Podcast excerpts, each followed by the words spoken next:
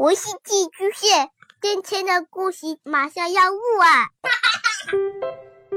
孩子的世界充满了色彩和欢乐，用有温度的声音讲你爱听的故事。白羊叔叔和大明的晚安故事。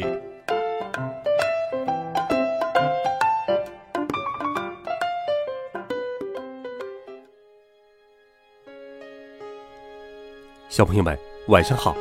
又到了白羊叔叔给你讲故事的时间了。今天，白羊叔叔给你讲一个如何才能获得友谊的好听故事。一起来听，怎么才能不吃掉我的朋友？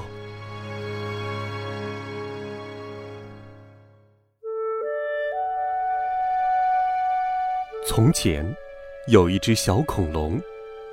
他一个朋友也没有，因为他把所有的朋友都吃到肚子里去了。嗷！每交到一个朋友，他都很努力的想忍住不去吃它，但是每次的过程都一样。当小恐龙遇到一个友善的人，就坐下来和他聊天儿。过了一会儿，他觉得肚子有点饿。好像有人在胃里挠痒痒。于是，他悄悄地左看看，右看看，想找几只蚂蚁解馋。很快，小恐龙就觉得很饿很饿，但是他非常喜欢这个新朋友，想请他到家里玩，或者一起去海边。悲剧，往往就在这个时候发生了。小恐龙终于忍不住扑到了新朋友身上，一口把它吞了下去。哦，哦，对不起，对不起！小恐龙赶紧说。可是，已经太晚了。这天早上，小恐龙又吃掉了一个新朋友。这会儿，他孤零零的一个人坐在大森林里。他想。也许自己不再会有朋友了。想着想着，他伤心的哭了。呵呵呵呵呵。再想到过不了多久他又会饿，小恐龙就哭得更厉害了。呵呵呵呵呵呵。这时候，一只老鼠从他身旁经过，它叫莫罗，来自另一片森林。快走开！小恐龙冲他喊：“快走，不然我会吃掉你！”莫罗一动不动。“嗯，别担心，我会让自己变得很难吃，只要念一个口诀，我就马上会变味儿了。”“哦，那你念口诀了吗？”小恐龙问。“嗯，我刚念过。”莫罗回答。小恐龙这才放心，给莫罗讲了自己的故事。听完小恐龙的故事，莫罗说：“我很想做你的朋友，而且我们肯定能做到。但是你先要吃饱肚子，我来给你做个蛋糕吧。我可是个很棒的糕点师。”莫罗一边念口诀，一边打开旅行箱里的袖珍厨房，做了一个大蛋糕。他切了一小块给自己，把剩下的都给了小恐龙。你看，你看，莫罗说：“我做蛋糕的时候，你并没有吃掉我。明天我们可以再试试。我敢说，再过三天，我们就可以做永远的好朋友了。”到了睡觉的时候，小恐龙和莫罗互相道了晚安。莫罗找了一个隐蔽的地方过夜，因为他睡觉的时候不能念口诀。第二天早上。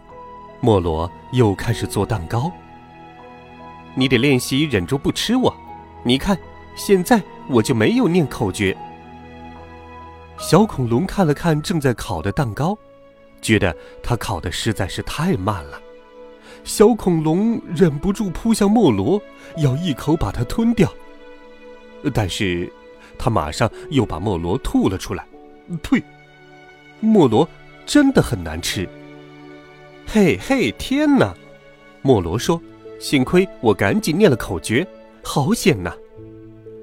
小恐龙很高兴，口诀真的很管用，但是他还是觉得很不好意思，没脸看他的朋友。哦，没关系，莫罗说：“我相信你，你一定能做到。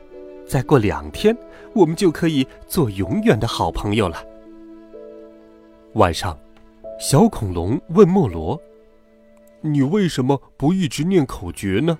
那样你就肯定不会被吃掉了呀。”因为没有危险的时候，我还是喜欢自己的味道好一点。”莫罗回答。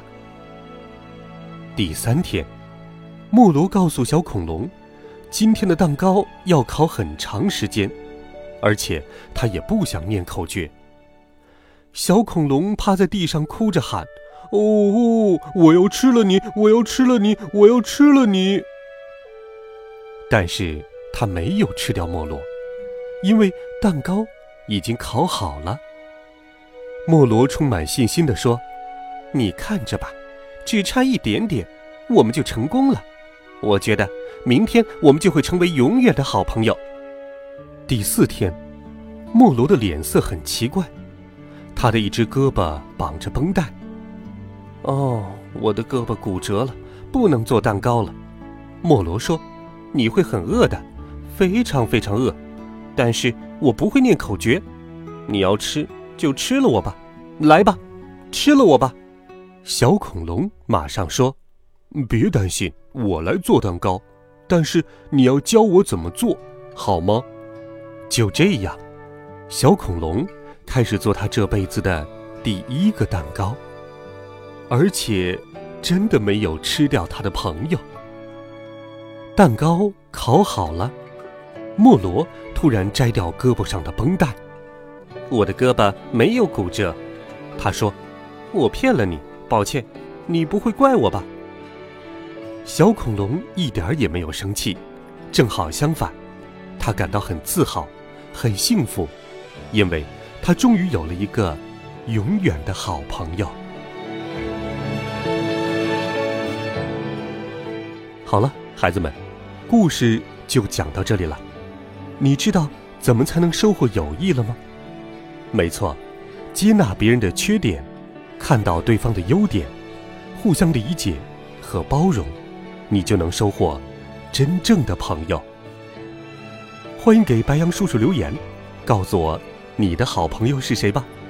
微信搜索“白羊叔叔讲故事”的汉字，点击关注我的公众微信号，每天都有好听的故事等待着你。我们明天见，晚安。